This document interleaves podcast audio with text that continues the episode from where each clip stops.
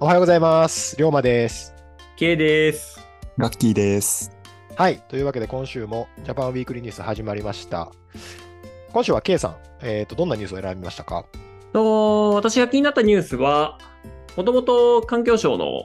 大臣を務めていた小泉進次郎議員がライドシェアの解禁に意欲を示したというものです。日本ではいわゆる、まあ、白タク規制として一般ドライバーが自家用車を使って有償で客を運ぶライドシェアっていうのは禁止されてるんですけど、それの解禁に向けて意欲が示されたというものです。なるほど。そうですよね。えっ、と、一部の、あの、他の国では、その、規制とかが、えっ、と、まあ、解除されたりして、えーそういうサービスっていうのもやられてる国もあるみたいですけれども、日本ではそういうのがないというところだと思うんですけれども、まあ、率直にお二人、その、こういうサービスがもし始まったとしたら、まあ、実際使いたいですかっていうところはどうでしょうか、K さん。まあ使いたいですね。値段とかももし安く、今の日本のタクシーよりも安くなるのであれば、使いたいかなと思ってますね。なるほど。では、ガッキーさんどうですかあ、同じくですね。まあただ、ちょっと前提として、なんというか、こう、アマゾンとかみたいな評価制度がちょっとあってほしいなと思って、あそこで評価が一定以上、まあ、平均、普通以上であれば、使おうかなとは思いますけど、まあそこでちょっと評価低かったりしたら、安くてもちょっと嫌だなって思いますね。 なるほど。そうですよね。うん。ちょっと怖さもなくはないですからね。はいはいはいはい。まあ、ちなみに、その想定されてる怖さみたいなのって、どういうところですか怖さとか、あとは不安とかっていうのは、どういうところにありますかが荒かったり、まあ人によってはちょっと誰かの運転だとこう酔っちゃうとかってあると思うんですよ。うん。はい。そういうところですかね。まあ、あとは、まあ、しうん、なんか単純に、その、運転手のちょはっいと口が悪いとかは、あんま気分が、 うん、良くならないかなと思うとこですかね。なるほど。その運転技術のはい。質だったりとか、あるいははいその、運転手の積極積極態度っていうところにちょっと不安があるというところですかね。そうですね。まあそこも悪くなければいいっていう感じなんうんうん。で、まあそこは悪いというか、まあ個性というか、自分に合うかどうかだと思うんですけど、はいはいはいまあ。人によってはそういうグイグイ来るような、えっ、と、運転手の方が楽しくていいっていう方もいると思いますし、うん。まあ、僕は、まあ割と、まあ、ほっといてっていう感じな んで、割にグイグイ来られても、世話の話されても、めんどくさいなって思うので、あそう、なんか、そうですね、その評価の悪さというか、特性、特徴を、まあ、事前に言ってくれ、なんか、分かるようになってくれたら、使いやすいかなって思いますね。なるほど。そういうことですね。ちなみに、ケイさんは先ほど、まあ、金額が安かったりすればいいんじゃないのみたいな話をしてましたけど、その他気になる点とか、まあ、金額だけではなくて、今の楽器の話もそうですけど、他に気になる項目というか、ポイントってありますかうーん、まあ確かに、その、めちゃめちゃし運転が荒いとか、っていう人が排除される制度ではあってほしいかなっていううんうん。とは思うね。はいなんかそういう人がずっと 存続できるようなところだとそういう人ばっかり増えていっても嫌だなっていううんうんうん。のがあってまあだからそうねそう自分が選ぶっていう意味ではそれがあってかつその乗る側の方ももしかしたら重要なのかもしれないよねそのお乗る側のマナーっていうのも結局重要になってくるのかもしれないと思ってて。なるほど。日本で結構そのタクシー運転手に対する粗暴な態度が話題になったりもするから、たびたび話題になりますね。そう、そう それがなんか、一般のドライバーに対してもなんかそういう態度っていうのがあり得ると、なるほど。こういうのに強い人ばっかりが運転手として残っているとすると、なんか、互いに攻撃的な感じになっちゃうのも嫌かなっていうのは、まあ、ちょっとキーなことないけど、思います。うん。が相互レビューできればいいですね。そうそういう意味だと。ああ、確かに。うん。そうですね。まあ、一定、その相互レビューっていう機能があれば、あの、双方、あの、まあ、いわゆる相当ひどい客、相当ひどい運転手っていうのを排除できるかもしれないですね。確かに、それが重要かもしれない。うん、なんか傍若無人な態度って基本的に1回しか会わないからやそういう態度を取ると思うんですよ。うん確かうん、でそこを1回で終わらせずに評価を存続させるっていう意味ではそういうシステムがないとうん確か絶対出てくるかなとは思いますね。に、うんうんうんうん。ですね。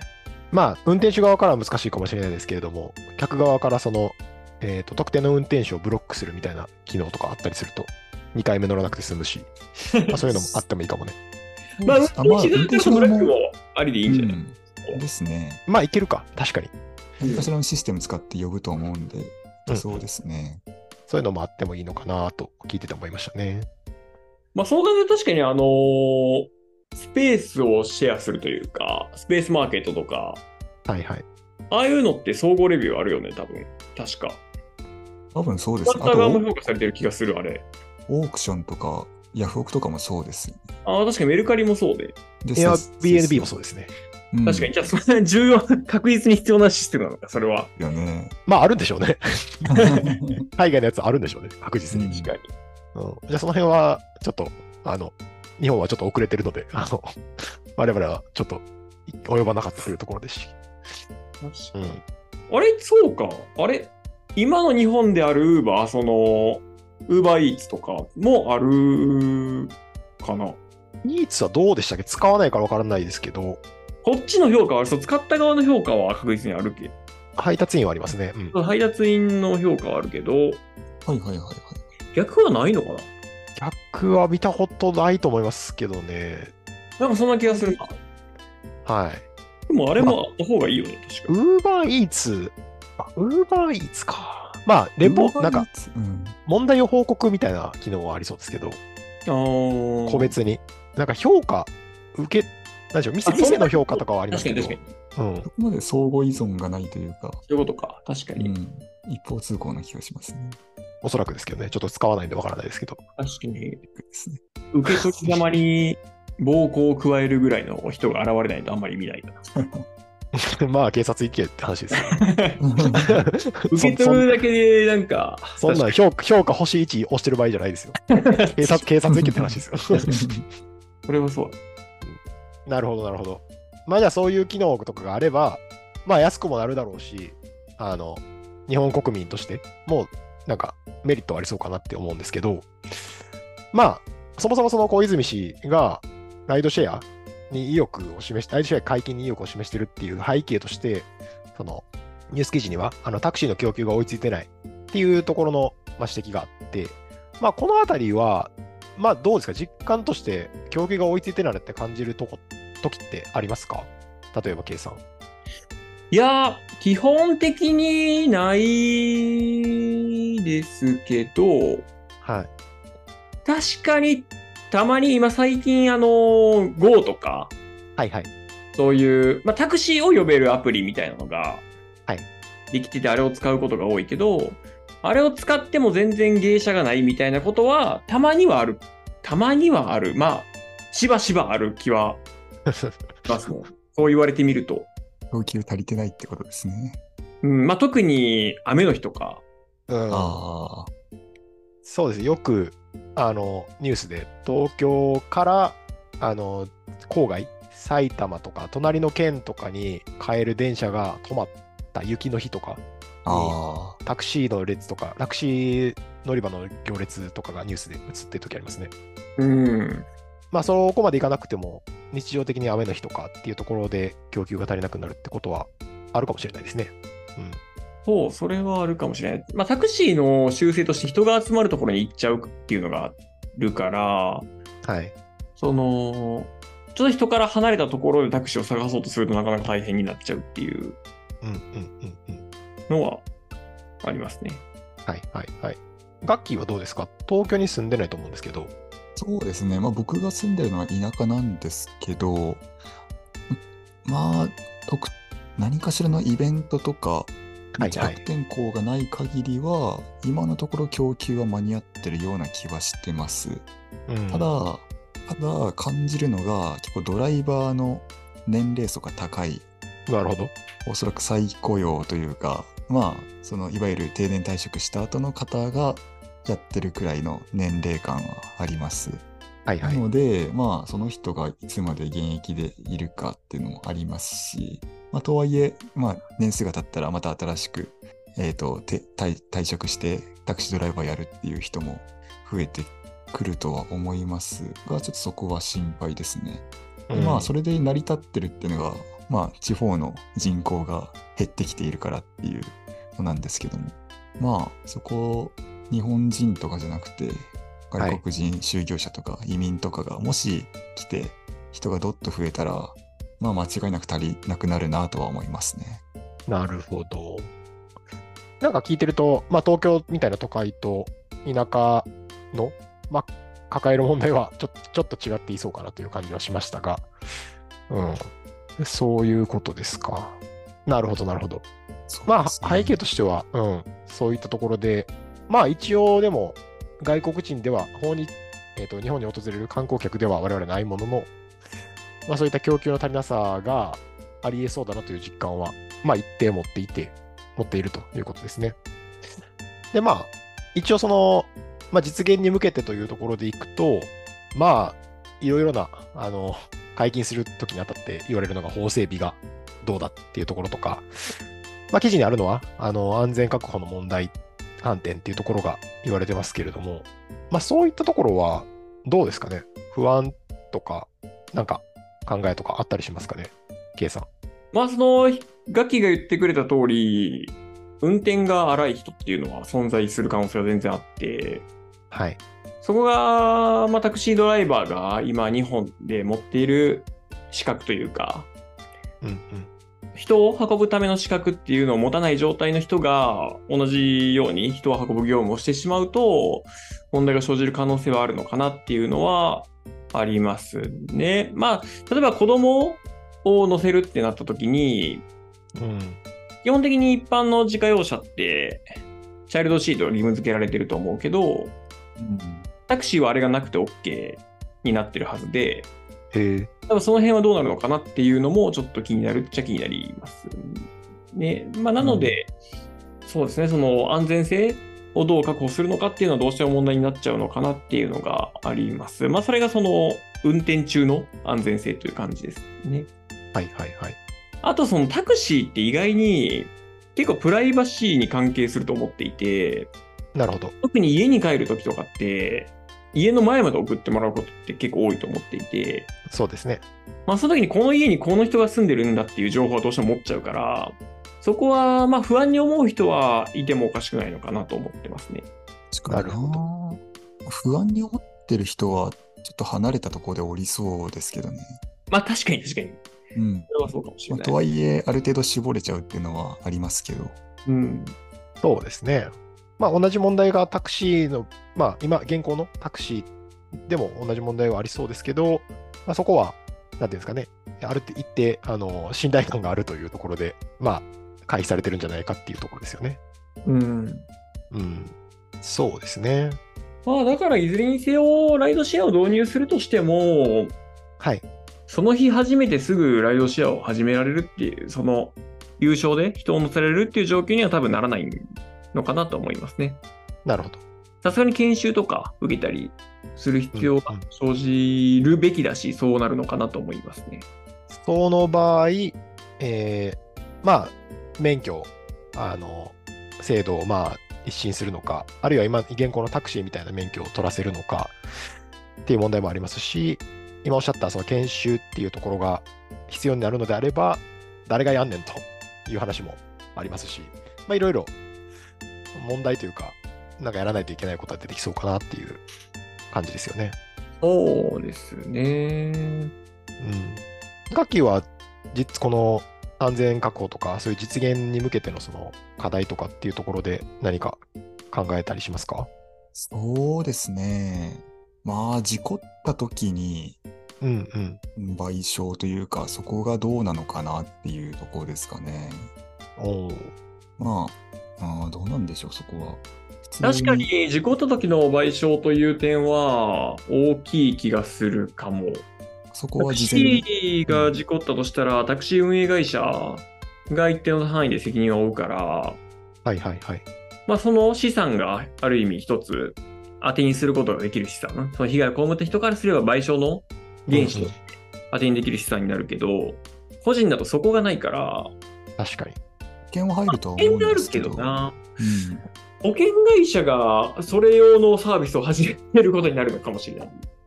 ああ、なるほ確どか。にそういう意味だと、現状のまま、今の保険のまま始め、運転手が始めるって言い出したら、保険会社はちょっと、えってなるうんうん。だろ想う定しと、は違いますもんね。うん、現状の契約、保険会社との契約でどこまでがカバーされているのかっていうのは、始めるにあたっては考えるべきなんだろうな。まあ、ただ、私、車持っていて、あの、自動車保険入ってますけど、基本その、使用用途っていう項目はあって、あのはいはいまあ、私、業務では使わないので、あの、えーなんていうんですか、プライベート用っていうところにチェックを入れて、まあ、契約をするんですよね。うんうんうん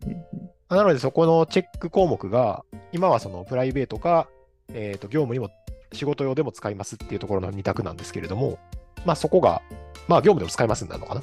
うん。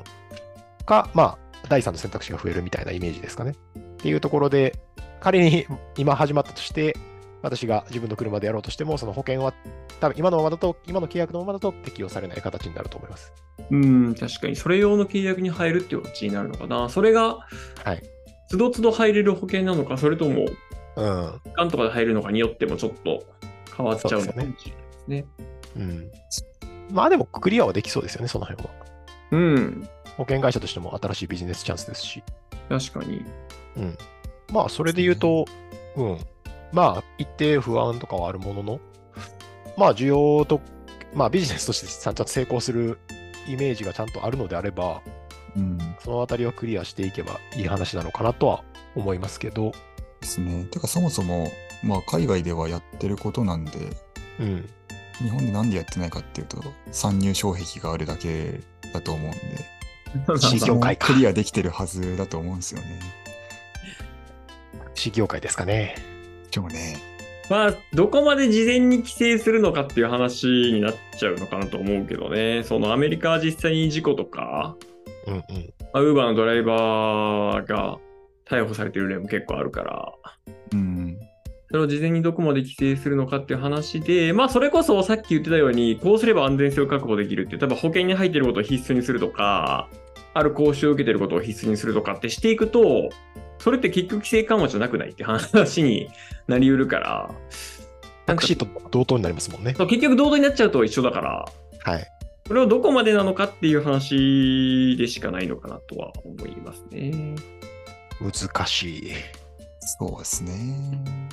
うんうん。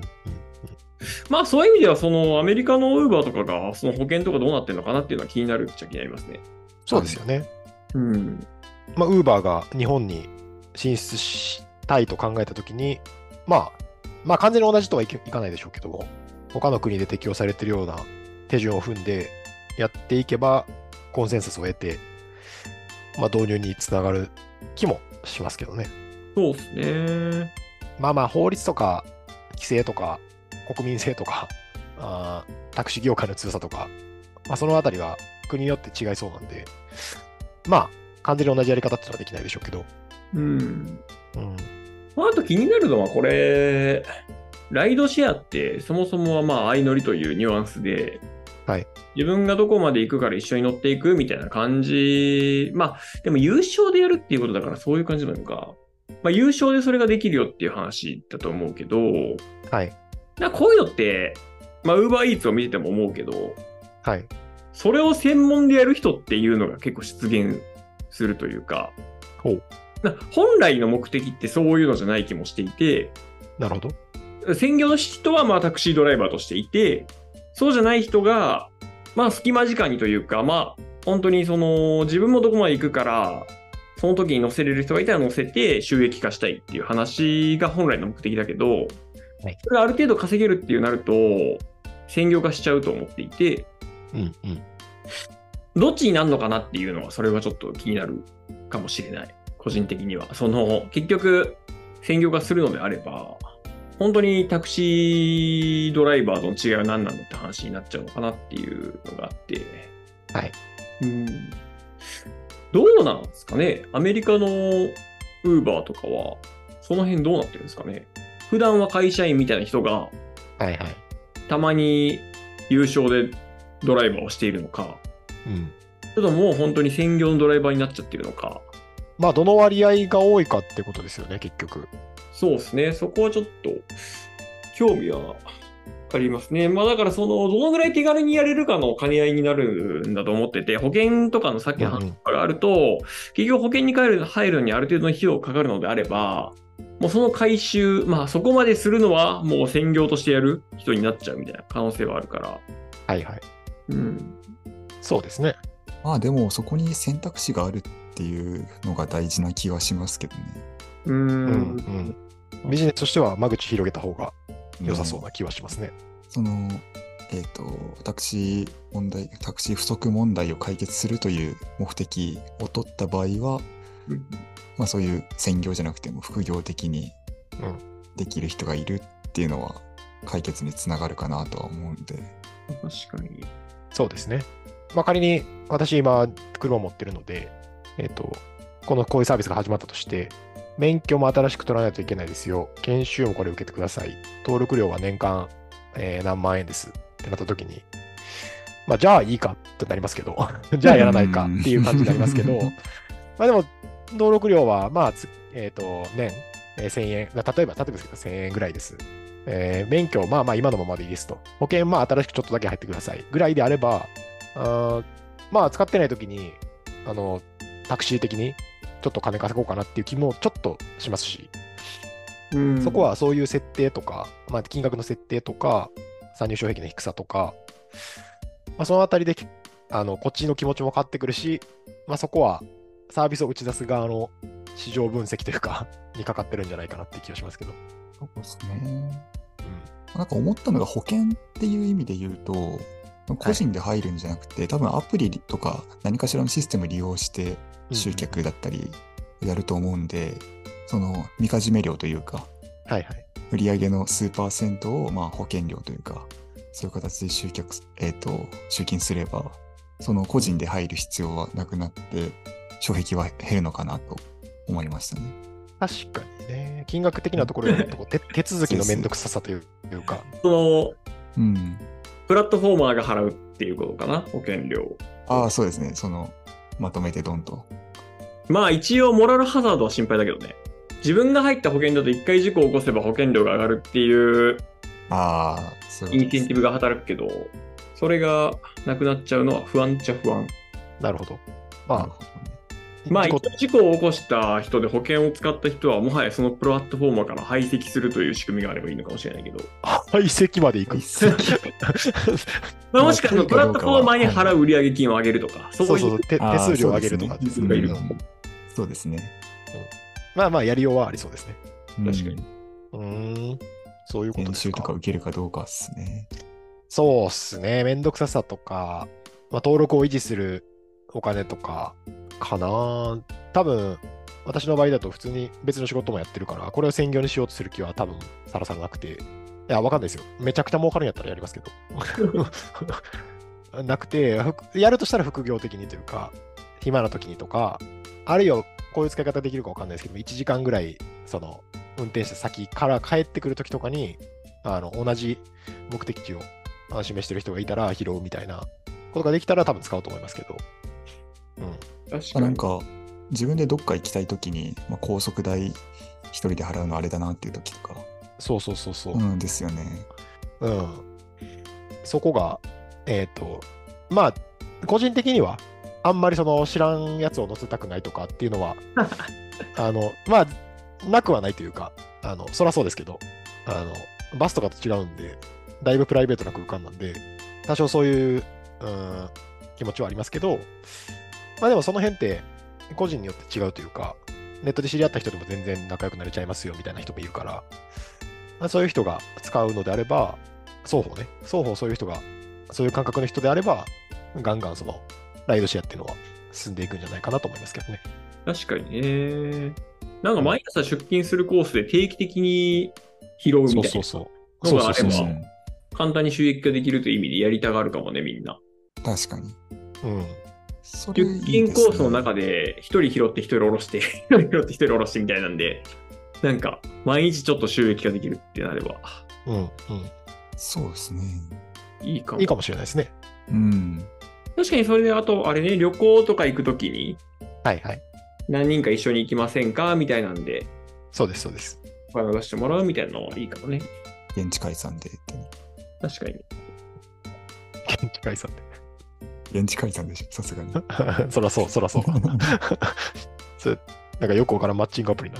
なるほど。まあ結構未来明るそうですね。なんか実現されたらされたで、その、相当精度がクソではない限り、うん。なんか利用者、まあ双方の、うんと、乗る側も乗せる側も、なんか自由が増えるから、いろんな交流が生まれそうな気がしますね。うん、確かにメメリットありますね。はい。